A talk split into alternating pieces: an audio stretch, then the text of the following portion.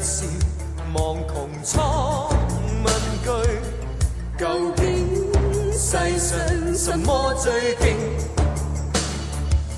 射雕、射狮、射虎，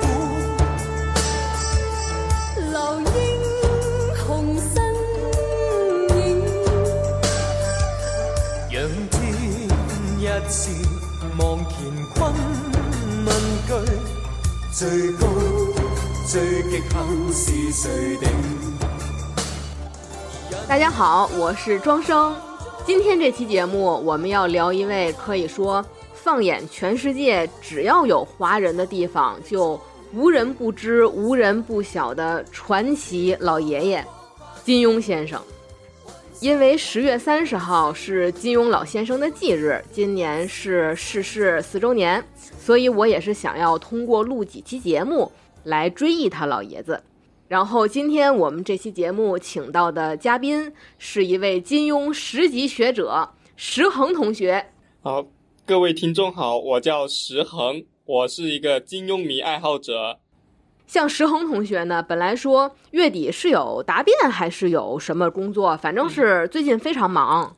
对，有一个考教资，就教师资格证要考试。然后我就说呢，就不着急，要不然咱下月再录。他说不行，一定要在三十号之前录。这是作为一个金庸十级爱好者送给老先生的礼物。所以你看啊，虽然我每天勤勤恳恳搬砖，你每天兢兢业业码字，但是一提到说录金庸，真是没时间创造时间也要录。这就是金庸武侠在咱们心中的地位。呃，宝贵的精神食粮，武侠的世界真的太迷人了，尤其里面的一些武功招数或者说故事情节，就更加令人心向神往了。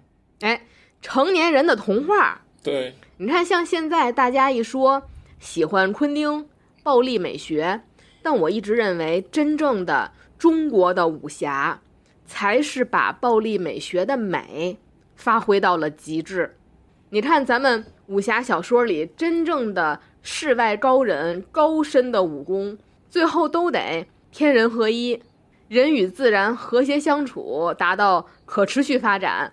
所以你看，像西方的武学，呃，骑士文化也好啊，西部牛仔也好，都绝对不具备中国武侠文化体现出来的那种空灵之美，或者说写意之美。对，最后都是功成身退，更令人有一种故事感，或者说一种结局是一种非常美好的感觉。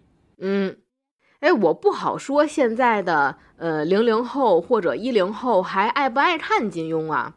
但是像咱们这代人，就虽然说我跟你有好几道代沟吧，但是像咱们这代人，就是从小看到大，伴随着我们整个的青春以及呃后青春。经常也是没事儿就想起来就掏出来翻两页儿，而且你哪怕没读过原著，或者哪怕已经很多很多年不重新读了，电视台也不会放过你孜孜不倦的翻拍，老板孜孜不倦的重播。就虽然我们很喜欢翻拍经典，但咱就是说，能不能放过金庸？我真是不想再看了。这个没办法，大家应该。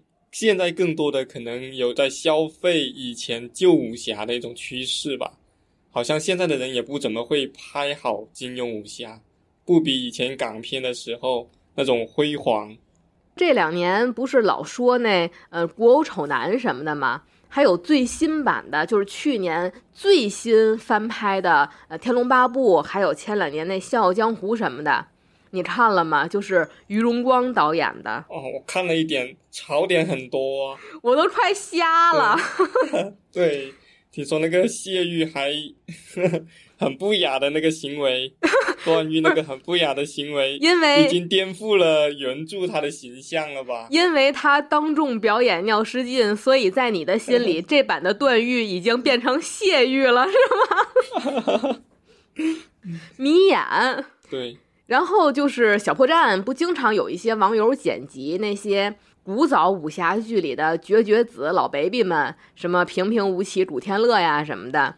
其中就是在呃新版的《天龙八部》播完之后，有一阵儿疯狂的剪辑修庆老师，你知道是谁吗？因为你是零零后，我不知道你看没看过那版。嗯，零三版《天龙八部》那个慕容复，对吧？对，就是说他是对京剧武生来演这个慕容复，然后他打戏呢就特别的精彩。哎，先那个纠正一下啊，这个修庆老师他不是京剧武生，他是豫剧武生。豫剧啊、就是豫语，打死你个龟孙儿，显得很洋气啊。他他本身是河南的，他本身是豫剧武生，然后我小时候在看剧的时候就觉得这表哥怎么这么老呢？跟王语嫣表叔似的。但是现在再看，哇，真香！对 修庆老师太帅了，贵气。对，有那种英气和贵气。但是你说老的话，好像黄日华那版那个慕容复也挺老的，更老对，他又瘦又瘦哈、而且你看，就是有戏曲功底的演员去拍这个武侠，或者是拍这个武打题材的电视剧，他往那儿一站，定住了，一扭身儿，啪，扇子打开，亮着相儿，特别有那劲儿。对，然后你再去对比我刚才说最新的《天龙八部》，慕容复，慕容复是江南公子，他不是江南公公，为什么要在造型上致敬东方不败呢？对呀、然后听说他还是感觉那种有点心理变态的拍出来那种那种感觉吧。哎，不能理解。而且我特别崩溃，就是那段誉，他除了表演尿失禁，他就是你说这贵公子，他讨姑娘欢心，就做小低服，这个没问题。但你不能说光当跪地上先磕一个，你往这儿认妈来了。我合理怀疑这版段誉有小脑共济失调症，他不需要爱情，他需要治疗。所以你看，就现在照这么拍，怎么还能留得住当下年轻观众呢？就看完这傻缺剧情，还以为原著也那么傻缺呢。但其实金庸的作品绝对不傻缺，他他肯定是有他的局限性，这很正常。没有没有文学作品是没有局限性的。对，但是金庸真的称得上伟大两个字，新武侠时代的中流砥柱。对，不是有一句话叫“筋骨良温”嘛？就是说那个的时代有这个嗯四大家、武侠小说家，而且金庸和后面很多人比较的话，大家都是首推金庸的。我自己的话，当然了，就是这个人选择啊，喜欢谁没毛病。我自己的话，我还真是最最偏爱金庸的，所以咱们今天就是呃提纲挈领的聊一下金庸给我们带来的新武侠时代文学作品的这个江湖记忆。那金庸先生其人，我觉得不用多加赘述了吧，大家也都了解的挺清楚的了。嗯，呃，金庸先生本名查良镛，他是出生于浙江海宁，祖籍是江西人。他的本家也算得上这个名门望族嘛。有很多大家熟悉的名人都和金庸沾亲带故，比如大家比较熟悉的，呃，徐志摩是金庸的表哥，还有钱学森的夫人蒋英女士，她是金庸的表姐，还有琼瑶阿姨，她是金庸的表外甥女儿，就大家没想到吧？所以金庸老先生也真的是天生的一身的艺术细菌，而且就像江浙这地方，它自古就是出文人的地方，就像天津自古就是出语言文化工作者的地方，所以金庸先生的文字也很有他的家乡的那种江南文人的气息在里面。我觉得大家在他的文字里面经常能读到南方那种特有的人文气息和那种自然风光。像他自己以前在散文里啊，或者一些笔记里面有描述他的家乡嘛。如果你到过江南，会想到那些燕子、那些杨柳与杏花、那些微雨中的小船。我就想到《白马啸西风》里面，最后呃李文秀不是要回到中原嘛？他写的就是江南有杨柳、桃花，还有燕子、金鱼。有的是英俊勇武的少年，那都是很好很好的。可我偏偏不喜欢。对，然后说起这个对于家乡的一种怀念和热爱的话，他《书剑恩仇录》，嗯，他第一部武侠小说其实也是从他的浙江流传的那个故事说起来。对他的《书剑恩仇录》是对于他自己家乡的一种回忆和怀念。对，他的第一本书还是要献给自己的家。对呀、毕竟在香港那么久了，还是很想自己的故土的。家的味道。嗯，对，那金庸先生呢？他的一生也是非常传奇的。嗯，他的社会身份也非常的多，大家也知道，呃，武侠小说作家呀，还有大家都知道的香港第一大报《明报》的创建人，就是他很喜欢“明”这个字儿，就像他自己的小说里面写明教，都是取的这光明前途、呃明白事理这个明理的寓意。嗯，往事暗沉不可追，未来之路光辉灿烂。对，然后呢，这个金庸先生，呃，算得上是报业大亨了。同时呢，他还是一位政治活动家，嗯，也是影视投资人。而且他其实除了创作小说去翻拍成影视剧，他自己也会去创作一些剧本儿当编剧，呃，等等等等吧。一直到二零一八年的十月三十日去世，享年九十四岁，嗯，见证了一个世纪。像石恒同学，你是零零后，你是从什么时候接触的金庸呢？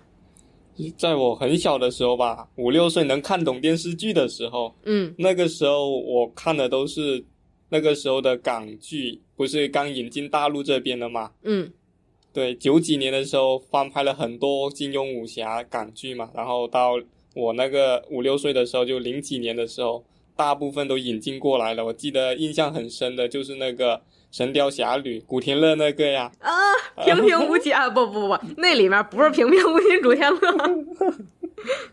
还有一个就是《天龙八部》黄日华那版的，对对就，这两部，应该就是奠定了我对金庸武侠的喜欢吧。每次一拍出来降龙十八掌，就天空盘旋着金龙。对，还有音响，必不可少的 对，都说黄日华的萧峰帽子里面藏了一个 音响。蓝牙。对，只要他一出场，必定有 BGM 属于他的 BGM 最酷的那个。我也差不多。像我的话，其实我真正读嗯金庸小说还是挺晚的，就是虽然接触的早，也是像你一样是先看的电视剧。我呢，除了你刚才说的《神雕》和《天龙八部》，我还特别喜欢朱茵那版的《射雕》，《射雕英雄传》，他和哦张智霖那版。对嗯，对，那版也拍的也非常好。其实大家总说那个翁美玲那版是特别特别经典的嘛，都说朱茵演的黄蓉是在模仿翁美玲。但是因为我其实九零后没赶上孟美玲那版，我们直接看的就是朱茵那版。我真的觉得朱茵的黄蓉更漂亮。那后面有一个李一桐，听说呢黄蓉也很多人很喜欢这个。对他那个哎，就是这么多胡编乱造的翻版的这个电视剧里面，他那个黄蓉还算是大家比较接受的呢。嗯，对，听说他那一版大家都是挺喜欢的。就是在后来，这个小姑娘为什么要和陈建斌老师演一个祖孙恋，咱也不能理解，他们给的太多了，可能是。对，然后看完那些电视剧呢，就着迷了呀。然后等到我上初中的时候，还是在学校图书馆借的这三本原著小说。就那会儿，我们初中还有自己的图书馆了，图书馆里面还有武侠小说。那会儿还不是三联出版的，就是有肯定有，因为三联进大陆是九四年嘛。对，但是我们学校的那个图书馆里面，它都不是三联版本的呃金庸，是春风文艺出版社，那纸都是透亮的，就觉得是在哪个地摊上收的旧货，就都是错别字，就靠自己猜，就那也看，而且从那以后就一发不可收拾，一直看到现在。等到我真正的把金庸的十五部作品都读了，就已经到了上大学的时候了。那会儿，嗯，三观也成长的差不多了，也是和呃十几岁的时候相比有一些不一样的想法。嗯，就像金庸的十五部小说，你有没有最喜欢或者最不喜欢的作品？嗯，最喜欢的倒是有，但是最不喜欢的话就是没有。每一部我都很喜欢。啊，其实我看原著大概是在高中的时候，高一下学期嘛，因为那个时候刚换了一个学校，嗯有点不适应新环境嘛，然后看到学校又有一个图书馆，里面很多金庸的书，我就想看看原著怎么写，我就随便先拿了一个《射雕英雄传》第二册，嗯，然后看着觉得原著写的更好诶。哎，你说咱那会儿还真不错，咱们的学校里面都还有这些不正经的书。对，要是早个几十年还没有解禁的时候，他们当禁书看，还不比我们幸运耶？然后像我的话，我个人是有不喜欢的金庸的作品的。哪一部？我反我哎，我真我跟你有点相反呢。我说不上来最喜欢，但是我有最不喜欢。我最不喜欢的就是嗯呃《书剑恩仇录》和《鹿鼎记》。就虽然说这两本儿，一本儿是开山之作，一本儿是被誉为金庸武侠的集大成者，这这我不否认啊。但我作为一个女性读者，真的我都不能说无感，我是反感。我这两本书，我确实是不太能接受。但是这两本书的粉丝 不要冲我啊，这是个人选择，个人选择。但是这里面呢，哎，仍然有很多我很喜欢的人物，这是没有问题的。这书呢也是很值得聊。咱们后面要是录的话，有机会也可以去聊。就像《鹿鼎记》，虽然我不喜欢《鹿鼎记》，但是《鹿鼎记》里有我最喜欢的金庸塑造的角色，哪一个呢？就是海大富和多隆。嗯，多隆，市委总管。我说这多隆他不是周星驰电影里面男扮女装的陈百祥啊。这个我知道，嗯知道。大人，我对你的敬仰，今是犹如滔滔江水，连绵不绝啊！这个我说的是原著里的多隆，是一个非常会审时度势、藏于手拙的官场中人的形象，嗯，可能也是跟我现在是呃职场打工人有了一定的重合啊，就愈发的喜欢这个角色了。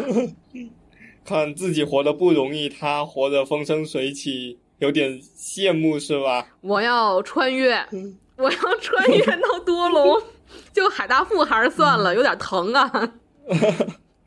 但海大富这个人物也是可以讲的。哎呦，太精彩了，嗯。那像咱节目一开始也说了，这个金庸是新武侠文学中的中流砥柱。然后刚才石恒同学也提到了新武侠的代表人物金主良温。那现在呢，其实一般都是比较认同的，会把武侠小说根据时代划分成旧武侠、新武侠和新兴武侠。那都是看武侠，像我父母那一代，因为我跟石恒同学已经差了十年了，那我的父母可能比呃你的父母还要再大十几岁，就是他们那一代在十几岁的时候看的，就是真的是所谓的呃旧武侠，传统的旧武侠，三侠五义，嗯，我不知道你有没有看过，啊，听说过。老好看了，讲的是包拯和众多好汉扶持他行侠仗义的故事啊。嗯还有像我妈，她最喜欢的是小武艺，就是小武艺，呃，是三侠五义的这个呃续作吧，但是它不是一个作者的啊。他讲的那个呃三侠五义是呃吴蜀闹东京嘛，嗯小五义就是吴蜀的后人，他们的子侄那一辈的故事。所以说，像这个三侠五义啊，就是所谓的呃武侠小说的开山鼻祖。他是清代的作家石玉坤，他写的宋朝的事儿、包拯的事儿嘛，对，包青天行侠仗义奇遇记啊。嗯然后呢，就一直延续到民国时期，呃，仍然是采取的章回体的写法，但是内容的话，还是作为呃衔接新旧时代的作品。最有代表性的就是《蜀山奇侠传》。还珠楼主。哎，嗯张柏芝太漂亮了，林青霞也好美呀。然后呢，就还有呃，创作了呃《卧虎藏龙》这个《铁骑银瓶》的作者这个王杜庐，就等等等等吧。嗯，那就是完成了从旧武侠到新武侠的转变。现在一般是认为由梁羽生的《龙虎斗精华》开启的新武侠时代。对，这个《龙虎斗精华》呢，讲的是义和团进北京的事儿。就大家现在一说呀，这个小说里有一个梗嘛，就小说里男女主陷入爱河，下一步是要完成生命的大和谐。这就是梁羽生那儿来的，是梁羽生的标配啊，他作品里面的洞房花烛夜标配。金庸也有标配啊，金庸的标配是心中一荡，古龙的标配是英宁一声。其实这个生命大和谐呀，在古龙的呃，我第一次听还是在呃古龙的《武林外史》里面，这个沈沈浪和白飞飞在地窖里面完成了这个生命大和谐啊。就像这些隐晦词语的精彩运用啊，可能也关系到我们后面一会儿会聊的这些武侠大师写作的局限性，就是不太会描绘男女之情。这个一会儿我们可能会稍微说一下，嗯。嗯然后呢，就到了新武侠时代的巅峰时期，四大作家金谷良温、金庸、古龙、梁羽生和写这个四大名捕的温瑞安。对，现在这四位里面，应该只还有温瑞安还健在吧？应该是的吧？哎呀，这个时代真的是转瞬即逝啊！哎，这个说英雄十二英雄，今年五月份也翻拍了，你看了吗？那个大眼仔曾舜晞是叫曾舜晞吧？还有那个嗯巨老么着的个儿那男演员谁呀？刘宇宁，嗯刘宇宁，嗯嗯，老么着那个啊，然后女主角是那个杨超越啊，他们仨演的。这个电视剧呢就不予评价了啊，不太好说。然后这金谷良温这四大卫呢，基本上就是把同期其他人想写武侠的道儿都擦死了，而且这四个人之间也是互相的，你赌我，我赌你。像金庸、梁羽生，他就是写这呃家国情怀，侠之大者，为国为民。古龙呢，就写人性江湖。变成浪子写一些边缘人，对嗯，就是当然了，就是古龙这个人，他本身也是一个啊非常洒脱的一个风流才子的形象，但是也有一部分原因，就是庙堂江湖的风格，真是金庸算是到顶了，古龙他写只能另辟蹊径。对，然后像后来黄奕就更惨了，他当时写大气、写家国，写不过金庸；写人性、写悬疑，写不过古龙。然后最后只能写玄幻，但是呢，他也很牛的，开启了玄幻武侠，就是创作了《寻秦记》。嗯，寻秦记，嗯，还有后来香港也是一度收视热潮的这个《大唐双龙传》啊，这就是黄奕的代表作。他通过这一个风格的玄幻武侠，重回了武侠圈儿。嗯然后这四位作家呢，他肯定是自己本身也是文风各具特色，而且咱肯定也不能说金庸就是最厉害的，那不能下这定论，对吧？对，各有各的长处。尤其呀、有的这个金学，后来不有一个大家就当然有点开玩笑啊，就是管研究金庸文学的叫金学。金学研究，比如以北大孔庆东教授为首的这个大咖金学家，他就认为金庸是超越一切同期新武侠的，而且他那人嘴特狠，他说大多数新武侠文化品位极低，有大量会淫会道之作。但是咱就说呀，就这些评价见仁见智，就我们不认为某一位作家就作品就是那么的十全十美、出类拔萃。就你说金庸老爷子的作品就没有糟粕吗？那不可能啊！尤其再加上他那个时代背景的一些局限性，那糟粕内容可是一点儿都特别有啊！对，就像我妈，我就说她特别喜欢这个旧武侠小武艺，她在新武侠里面，她唯爱梁羽生，她还喜欢那个刚才咱说那个王杜庐，她就觉得金庸、古龙特别胡说八道，但是这没毛病，一千个人眼里面一千个哈姆雷特嘛，对吧？对，一千个人眼里面一千辆哈雷摩托，啊，这一千个哈利波特一点没毛病。大家看小说的一个起点和观点不一样嘛，都是有嗯的。其实，那这个新旧武侠相比呢，传统旧武侠，因为我以前也是看了一些嘛，我觉得有一大特点，就当然我就是看的也不是特别多呀，这是我一家之言啊。就是今天我们的节目内容永远都只代表我们自己的观点啊。对，就是这传统旧武侠有非常大的两个特点，我觉得一个就是人物塑造，尤其主角儿就是属于非成长性叙事，所谓的就是出场就是满级号，不像后来还需要一些成长啊、困境啊这些。第二呢，就是可能一直从呃《水浒传》啊那边就一直延续下来的设定，就是英雄要去爱情化，真英雄只爱打熬筋骨，他不能贪慕美色。凡是有爱情线的都是奸贼。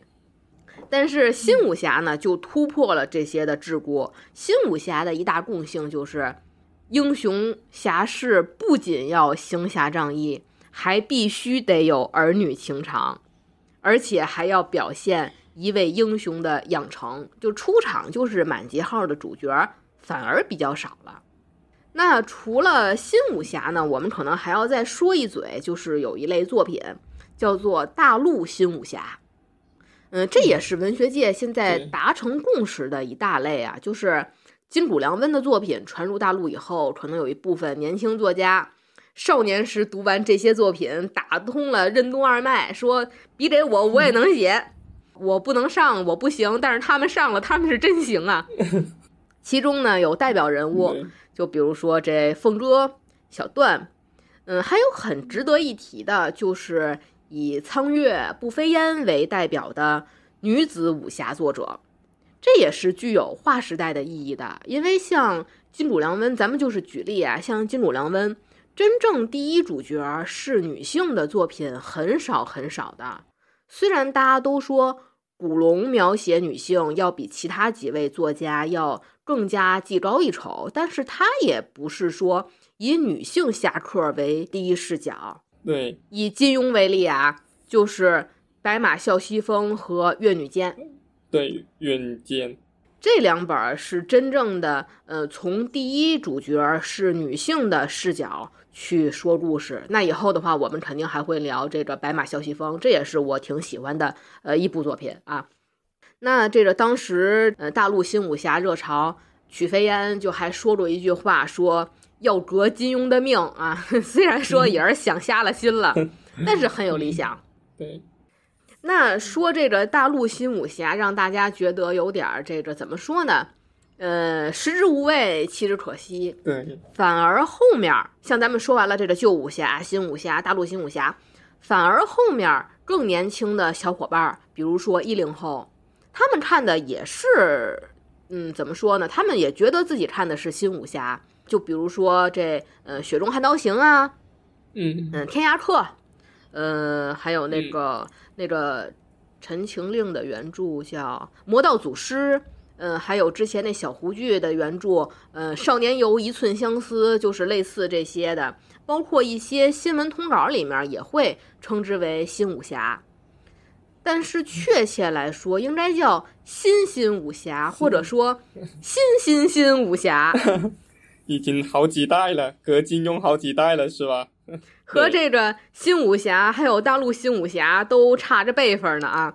就是反而就是这一批的这个新新新武侠又重回大众的视野，也有一定的受众群体，然后包括像翻拍影视剧什么的，呃也很受欢迎。就说白了，就挣着钱了。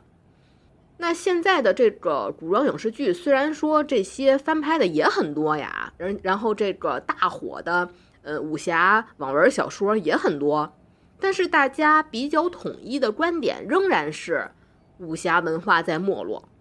对，嗯主要感觉是现在好像比较学术化一点的，他们来说就是工业化社会已经跟以前的农业社会有很大的区别，大家都感觉回不了以前的那种社会状态的话，就不能理解书中讲的那种情感，或者嗯说那种生活方式，嗯，大家都看不懂了。你让他们看，或者说让他们喜欢，那就没有用呀。就是真正的题眼点在武侠江湖上的题材作品失去了受众群体。对，嗯，但是就是题眼不点在这上面的武侠小说呢，它哪怕爆火，又都缺少那种现象级的武侠小说。它绝对，它再爆火，它不是这个全民接受的那种程度的爆火。好像去年有一个赵丽颖演的那个叫《有匪》，好像也火了一把，但是最后又不了了之了。你说的是电视剧还是原著呢？这原著肯定火。对，电视剧。电视剧的话，难道不是他们剧组把这个原著给毁了吗？嗯，然后就他出了那个电视剧之后，好像我看到一个有个教授写了一篇文章，嗯，说这个有匪什么玩意儿，有一点继承了，对，就有一点继承了。有一点继承，对，但是最主要的一点核心精神什么的没有继承过来，嗯。也就是火了一阵子，最后就不了了之了。其实就是像有匪啊、包括像这个《雪中悍刀行》啊什么的，就还算是有那么一点儿档次的东西呢。就是现在其他的一些所谓武侠题材的作品，都是披着武侠的外衣，要么就是在写古偶，要么就是在写耽美。对，男女谈恋爱已经满足不了点击量了，必须得男男，对吧？这个性别一换，点击才能过万啊！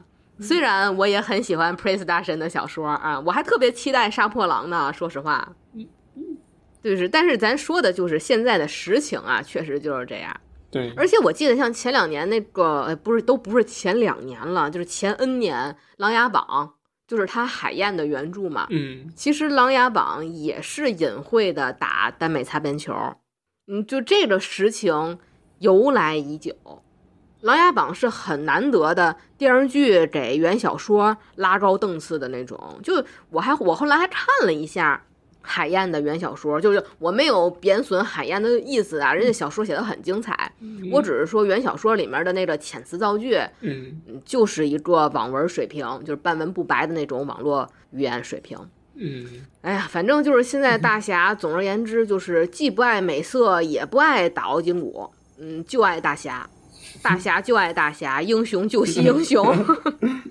然后这些文字呢，这个作品影视化，耽美变耽改，武侠变古偶。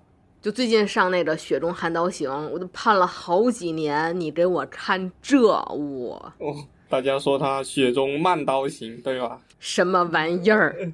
对，所以咱就说现在的现状就是武侠的没落，低到尘埃里，再给你把土踩实了，让你开不出花来。就哪怕徐克 都不行，就人不拍了。现在就是人家觉得没有市场就不拍了。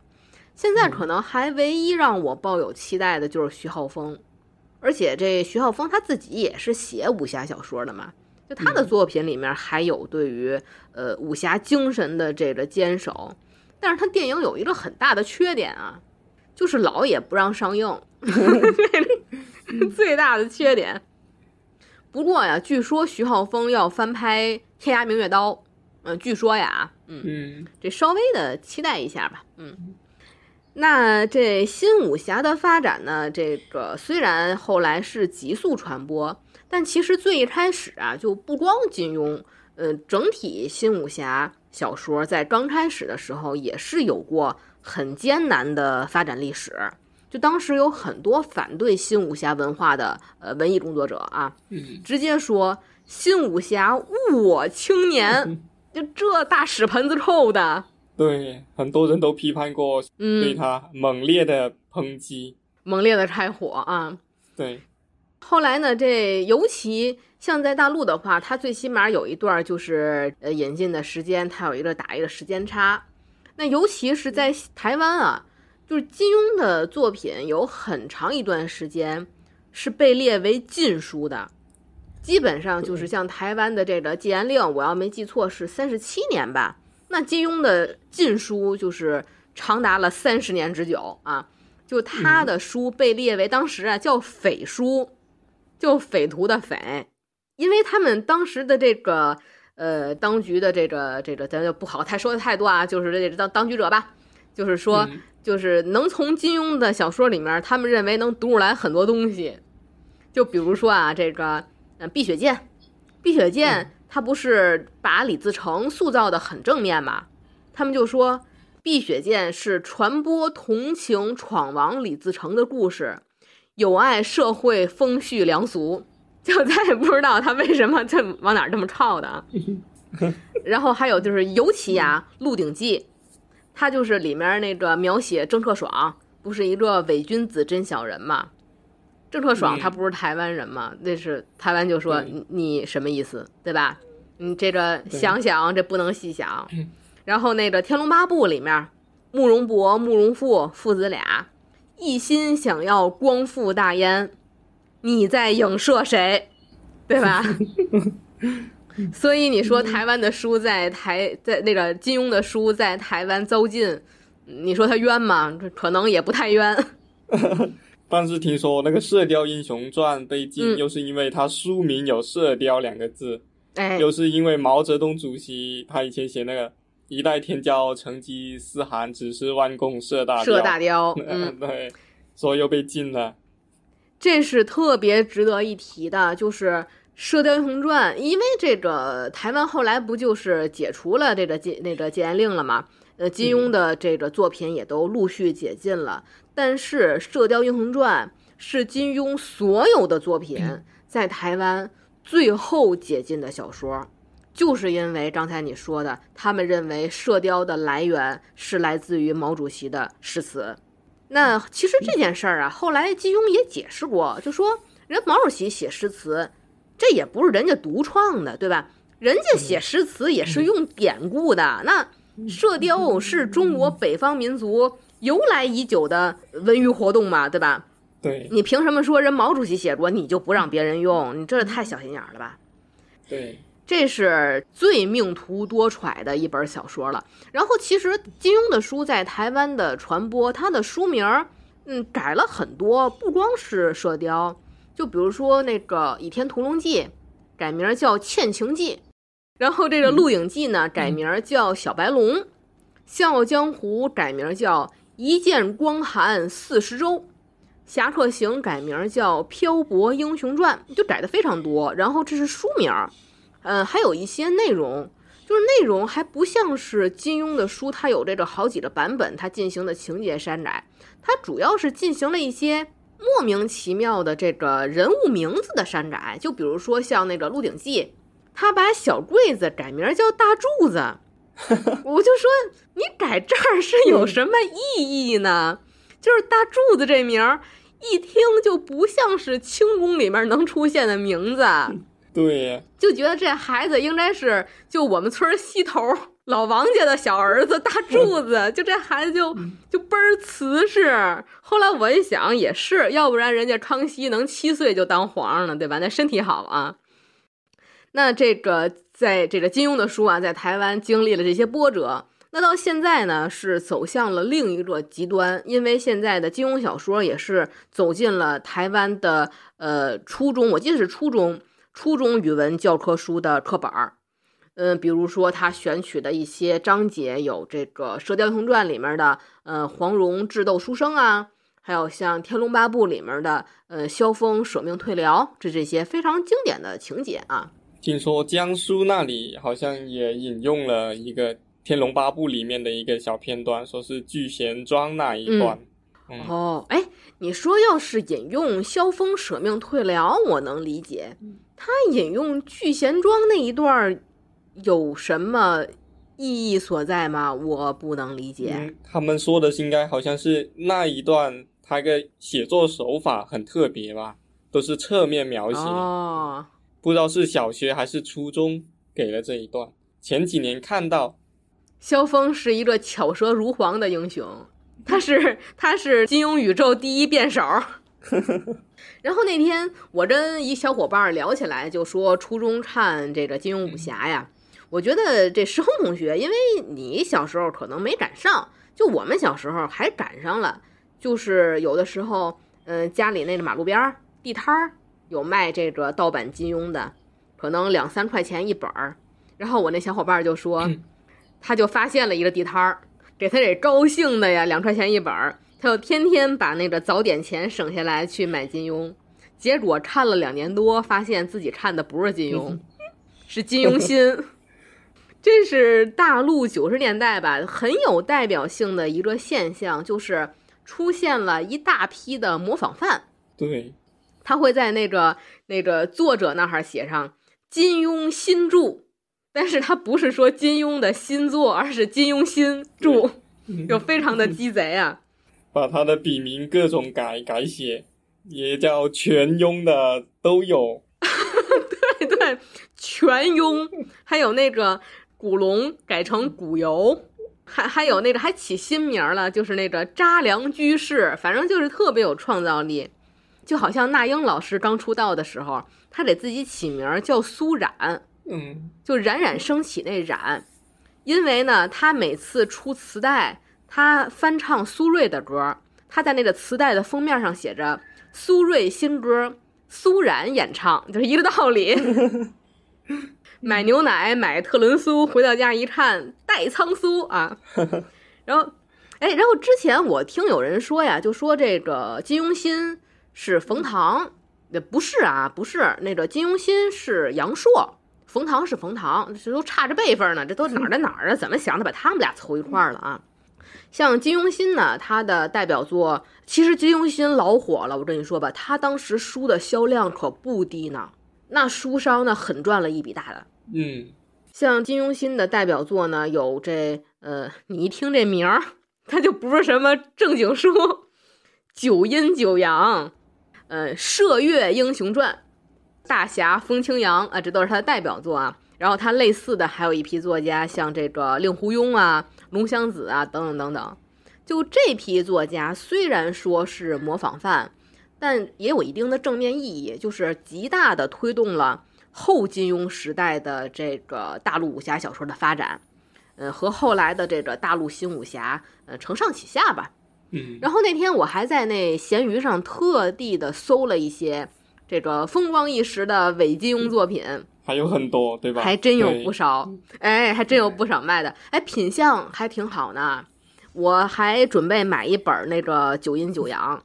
就是大家回头啊，可以搜一下，嗯，《九阴九阳》这本的这个代表作的，呃，封面，就这个封面啊，呃，画的非常带劲啊。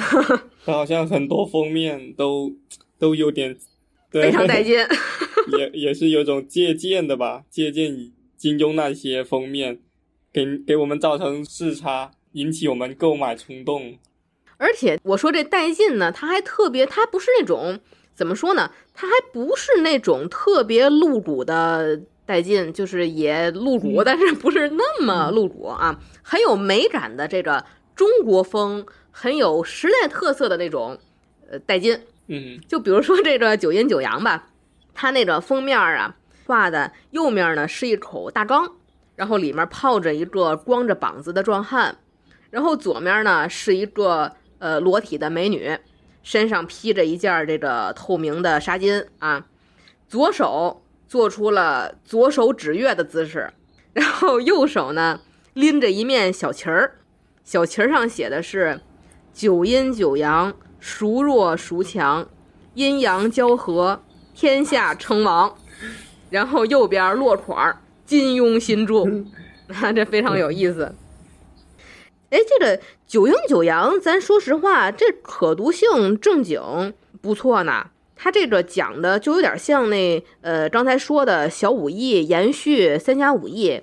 九阴九阳写的是大理段氏的后裔，可能是这个段誉的几代的，不知道他哪个妹妹生的孩子呀，后代啊，叫段子宇，他要去明教剿灭张无忌的故事。我不知道为什么张无忌哪儿招他了？各种版本梦幻联动了，对金庸的改写梦幻联动了是。嗯，这个同人文啊，有一种这个早期同人文，哎，其实就是之前成天的大家要去剿灭明教啊，就之前就有网友吐槽，就说六大门派围攻光明顶，你仔细想想，他是不是撑的难 受？人家明教。在天山脚下，这个在青海湖，然后一帮中原人，你说不管是河南、四川，还是湖北、陕西，横跨整个中国去新疆，就那高原反应，而且你想这人身体越好，他高原反应越重吧？就估计这帮高手还没出青海，人就不行了。就你说这帮人是不是有病？然后呢，就是就相比金庸人家写的还有点儿这个这个现实可能性呢，因为这段子宇同学他是从云南跑到新疆的，对吧？估计是觉得自己我去过昆明，这总比你们这帮没用的六大门派能扛高原反应吧？那这非常合理嘛，对吧？你这正经，这可读性，这正经不错呢啊！一说起围攻光明顶，我又看到一个观点，说的就是因为当时金庸老先生他办《明报》的时候，就因为《明报》可能太火了，受其他报社的攻击，然后他就他就把自己幻想成张无忌对，和明教，其他六大派来围攻明教，好像又有这样一个说法。没错儿。而且刚才我不也说了吗？明教、明报，对，对吧？他为什么要写明教的故事？这都是一墨子的缘由。嗯，那像咱刚才一直说的，就是，呃，虽然啊，我们是金庸的狂热粉丝，但是绝对不会拉踩别的作品啊。我的电台绝对拒绝拉踩，而且我们也不否认金庸小说有巨大的成就，也有巨大的局限性。这就是可能我们要聊一些。我们心里面觉得金庸作品的呃成就和局限都有什么？其实我最喜欢他的一个成就，应该就是一个民族主义吧。嗯他那个时候所谓的民族主义，其实民族主义发展到今天已经变化了很多，但是按照他那个时候来说的话，我们就笼统一点说，就是抵御外族的侵略嘛，对爱国有一种嗯很好的一种启示作用。另外一点就是他在里面运用了一些中国传统文化，运用的非常好，例如说起人名呀、起地名呀，哎，那些对，武功招数啊，它都运用了很多中国优秀的传统文化，还有他创作的人物，这点很值得一提。他创作很多原型人物，就是有好的也有坏的，最能体现一个人性，很现实，不比一些其他的作品。好人就是好人，坏人就是坏人，从头看到尾，我们都知道他一定要死。但是金庸的作品，他可以到最后，我们觉得他如果死去了的话，可能又有点可惜，因为他毕竟已经改善了，嗯，像看裘千仞一样，他一辈子就做了那一件错事，或者说那几件错事，一辈子都受那种折磨，到临死的时候吧，还要去寻求因姑的原谅，这种又有一种慈悲心，他又有一种原来一种那种杀伐决断和一种残忍，这又是他的一个两个人性的方面嘛。对。其实就我个人来讲呢，嗯，相比金庸作品里面的那些主角，我更喜欢他对于那些配角，尤其是那些非常非常小的，搁在电视剧里面就是路人甲乙丙丁的那些、这个江湖里的小角色，才写的真正精彩，千人千面啊！这个后面我们一定要录一期节目，就是金庸作品里面那些名不见经传的江湖小人物啊，非常精彩。然后这个还有其他呢，就像刚才石红同学说的，金庸作品里面对于正面人物的描写，就是还多少是比较这个不说伪装正吧，比较程式化或者套路化。这里一会儿我可能会说我对于他的一个局限的一个问题的想法。但是呢，对于反派的塑造，就像你说的，这个人很少有说扁平到从写出来一个纯纯的反派，拍扁了二次元，就是哎呀什么时候死，就是一点儿看见他就烦的那种。大部分的反派都塑造的怎么说呢？可怜可悯，对，可怜之人必有可恨之处，但是可恨之人也必有可怜之处。嗯他都诠释的很好。尤其金庸小说里面，对于一些可能是被仇恨、被这个家仇裹挟的人性开始变得偏移的人，或者是这个被情爱所裹挟，变得人性被吞噬了的人，或者说是被权力所这个诱惑失去了人性的人，就是这些种种的负面人物，其实都或多或少的会让我们有一些同情，甚至说代入的心理。对，可能我们就会想，就是如果我们自己在那个情节环境下，或者说就是把它放在现在的社会的一个我们周围的环境里面，我们每个人都会受到外界的一个因素的影响和裹挟，我们会受到这些社会的种种的不公平的待遇。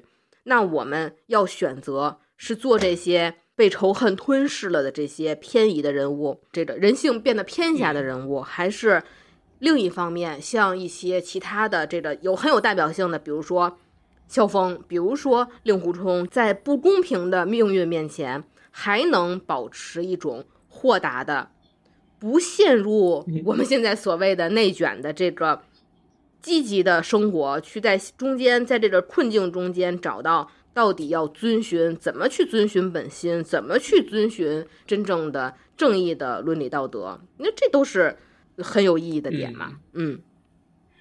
然后呢，就是可能要说到这个金庸作品的局限性，像石恒同学，你有什么觉得？哎呀，一拍大腿，看完以后这本书，我一拍大腿，觉得，哎呀，这要是那么写就好了，你这差一点儿这种情节呢？这种的话我倒没有太多注意，但是有时候看到就是有点血腥，有点暴力，对吧？哈，然后就好像说他一来就是手指断了呀什么的。哎，那你是不是不太愿意看那些邪典电影啊什么的？就是昆汀的暴力美学，你有点接受不了是吧？对，如果你说他要是有什么罪的话，就直接让他死了就好了。为什么要让他先受伤？受伤是先让他断断手断脚断点手脚，然后再让他慢慢的死，这样感觉就有点不太人道哈。你这想的也太多了。然后还有很多就是有点武功上的一些技能 bug 吧，或者又说有一些情节又太过巧合了，就啊，这是这是对对，就是但是没有办法，任何文艺作品的主角他多少都有主角光环嘛，嗯。对，而且就是这个金庸宇宙里面的，尤其那些呃男性英雄角色，或者说是这个大侠的角色，这是绝对的主角光环。不管是遭遇了困境，还是遭遇了那些呃这个遇到了这些呃奇遇，这都是这光环 闪瞎我们这些平民的狗眼啊。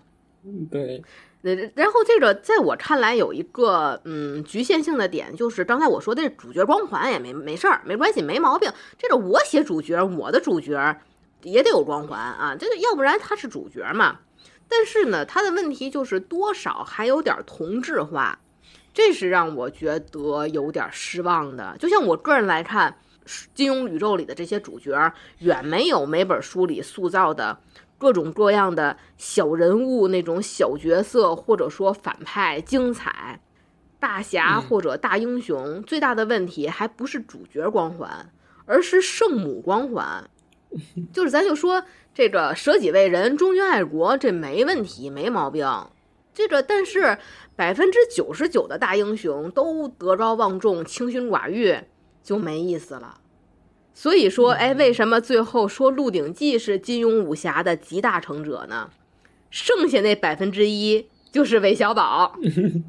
那到最后，嗯，这老说武功的最高境界是无招胜有招，那武小韦小宝才是真正的无招胜有招，清朝第一男公关。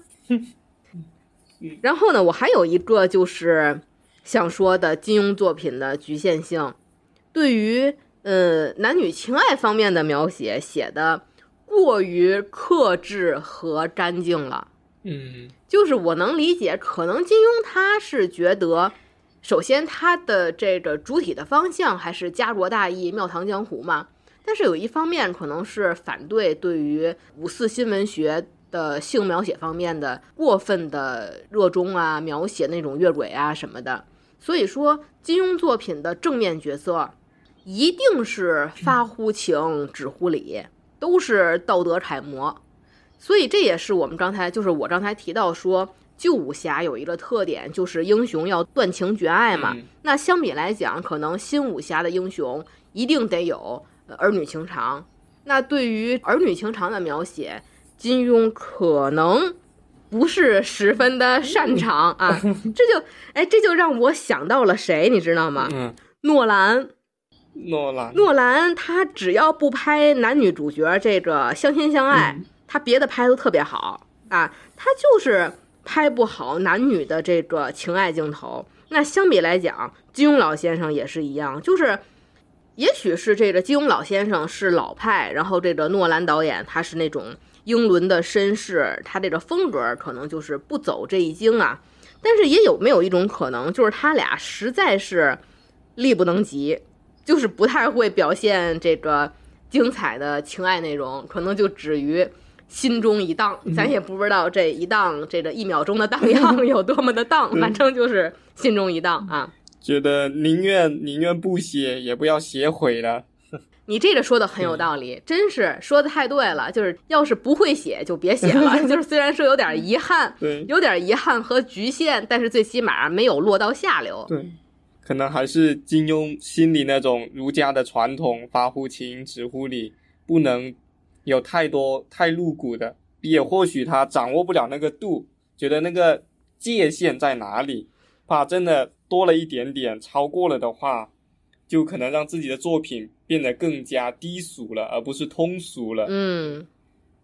然后其次呢，可能就是我作为一个女性读者。我会觉得这也是，当然这也是现在大家在研究金庸作品的时候都会去提到的一个事儿，就是金庸老先生对于女性角色的塑造是非常典型的，嗯，直男审美或者说这个男性凝视。嗯，我觉得金庸老先生对于女性的审美也不能说白瘦幼吧，但是总体纲领还是男强女弱，嗯，男大女小。不一定是白瘦幼，但是一定是一要美，二要白，三要年轻，十六七的小姑娘啊。还有一个就是要听男人的话。其实他在一个采访里，主持人问他是都有点大男子主义，他都已经肯定的回答了。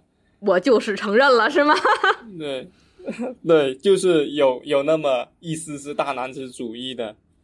就咱就说这个金庸老先生，他不太能给我的感觉是他不太能欣赏成熟女性的美。欣，咱就说呀，这个欣赏成熟女性的美的第一人，《金瓶梅》的作者，咱不好说他的作者是不是真的兰陵笑笑生啊？《金瓶梅》的作者绝对是欣赏这个熟女相那一挂的啊。就是像金庸老先生的话，给我印象最深的就是，就是我举个例子吧，给我印象最深的呀，就是。他在写嗯《神雕侠侣》的时候，他在设计杨过和小龙女的这个年龄差的时候，本来是一段姐弟恋，对吧？嗯。但是他多次，他多次重点强调，首先，小龙女儿和杨过他们有年龄差，但年龄差不大，不是那种十几岁的姐弟恋。其次，他要多次强调。小龙女虽然年龄大，但看着比杨过小。尤其哪怕到最后俩人十六年后再相逢，他还要特地写一笔：这多少年多少年，这个小龙女在湖底过着是类似以前在古墓的这个清心寡欲的日子。这个遇见娇美，反而看着比杨过就像是大哥哥和小妹妹的样子了。我就说有这个必要吗？小龙女师姐妹，她们两个人的美都是一种超越凡人那种仙子的美，这种美，年轻年龄算个屁呀！所以就说她真的不能欣赏，她不会欣赏成熟女性的美。但是这一点呢，我表示理解，因为金庸先生就像你刚才说的，人家也承认了，对吧？我就是一大直男。你指着直男创作者在自己心里出的作品里面表现独立女性、思想解放，那就是仨字儿：白日做梦，门儿也没有啊！就像我们之前聊朴赞玉，他就老标榜自己是呃女性主义导演，就哐哐给自己戴高帽，我就说想屁吃！这个人类的悲喜可并不相通啊！嗯，所以我一直就是，这是这是一个问题，这是我觉得金庸作品让我觉得。一拍大腿，觉得哎呀，要是那样就好了。但是我也能理解，就是这种直男作者，他的作品是肯定会有一定的这个局限性的啊。嗯，还有一个，我们可以想想，他们这些男主、除了韦小宝之后，没有让他们陷入道德困境。呃，总是就是有机缘巧合解决了他的困境。对，像郭靖在在面对成吉思汗和他母亲的生命的时候，有他的母亲自刎自杀来帮他解决这个道德困境。比如说张无忌的这四女同舟，对，也是通过周芷若的完全黑化去解决了他的一个情感关系上的道德困境。对，所以就感觉这种巧合，如果真的在生活中，我觉得是在生活中不能完美解决的发生率会更高，而不像小说中这样就看了一个乐。嗯，不要想的太多。你在生活中四女同舟的可能性更小，你当金刀驸马的可能性更低。对你，打第一步就给你堵死了，你还想什么没事儿呢？不过我们就拿看书来说嘛，就是这样子哈。对，还有他们这些男主角都特别的高大上，道德楷模嘛，我刚刚就说，嗯，正如你刚才所说，对对，正如你刚才所说的道德楷模嘛。过于同质化，写写还是适可而止。咱就是要是能稍微得对丰富一下就行了。不过也算瑕不掩瑜吧，是的，是的。都有自己的成就和局限的。这，所以我们也说了，金庸先生的作品在我们心里有一个不可取代的重要的地位。对他这么多小说或者说翻拍的电视剧，都奠定了很多童年人童年阴影童年时候看他的人的一些道德观，嗯，三观吧，就很受他的影响。金庸小说这个金庸影视作品的翻拍，咱小时候没有童年阴影，反而是这些年给我造成了中年阴影，自挖双目，我都想。以以前港片或者说以前张纪中拍的几版也是挺好的，对，大陆央那个《视版天，龙八部》嗯。对对，那个《笑傲江湖》以前刚出来的时候，哎呦，骂得很骂得惨的很惨。嗯，但是我一直说实话，嗯我挺喜欢那一版的《笑傲江湖》的。为什么 就是给人家骂成那样啊？而且我觉得，就是令狐冲和任盈盈这两个角色本身就很难挑演员去演。你说你现在你你想，你都想不出来谁演合适。对，还有那个《天龙八部》，张纪中拍的《天龙八部》也挺火的哈。哎呦，那个当时的话，这胡军一出来，我就说为什么他是一个离子烫造型啊？就是他和那个呃《风云》里面的聂风是一个托尼老师吹出来的头发吗？咱也不太懂。造型师的嗯锅，哎，咱也不太懂。嗯就你说，你虽然是一个丐帮的，是他是丐帮的帮主，就是你哪怕是丐帮的帮众，你作为一个当时的古代人，为什么头发那么短呢？不能理解。那我们今天的内容也就先这么多。今天呢，我们就是先简单的聊一下从回忆金庸开始，呃，引出的新武侠的这些发展历史，还有我们对于新武侠时期作品的回忆。那第一期嘛，先提纲挈领一下。那咱们说武侠小说，或者说武侠文化，为什么有这么大的魅力？这也是和中华民族的文化传统紧密相连的。就是首先，像武术一直到现在，在中国从古至今都是有广泛的群众基础。就现在，老外还觉得所有的华人都会功夫呢。习武进可锄强扶弱，保家卫国；退可强身健体，延年益寿。所以，武侠小说在中国，或者说只要在有华人的地方、说华语的地方，都非常的受欢迎。而而且，就像刚才你说的，金庸小说里面的人名起的非常有意蕴，而且一些他自创的这个武功的招式啊，都要讲究的。这个就是遵从中国的古典美学，要讲究有气韵、有身形意，就一下子就把思想境界和文化境界给提高了。所以当年的这个新武侠兴起的年代，黄金年代，以金庸为代表，是真的做到了凡有华人的地方就有金庸的武侠小说，是一段辉煌灿烂的历史时期。呃，那后面的话，我们有时间还会继续的去录金庸其他的一些呃代表作品，还有塑造的经典人物的一些相关的节目。那如果您喜欢我们的节目，欢迎订阅、转发、分享我们的电台，以及在节目下方留言和我们讨论，我们会积极的回复大家对于金庸作品里面的一些想法和观点碰撞。那我们今天的节目就是这样，我们下期再会，拜拜。谢谢大家，拜拜。真声笑，烟雨遥。涛浪淘尽红尘，俗世知多少？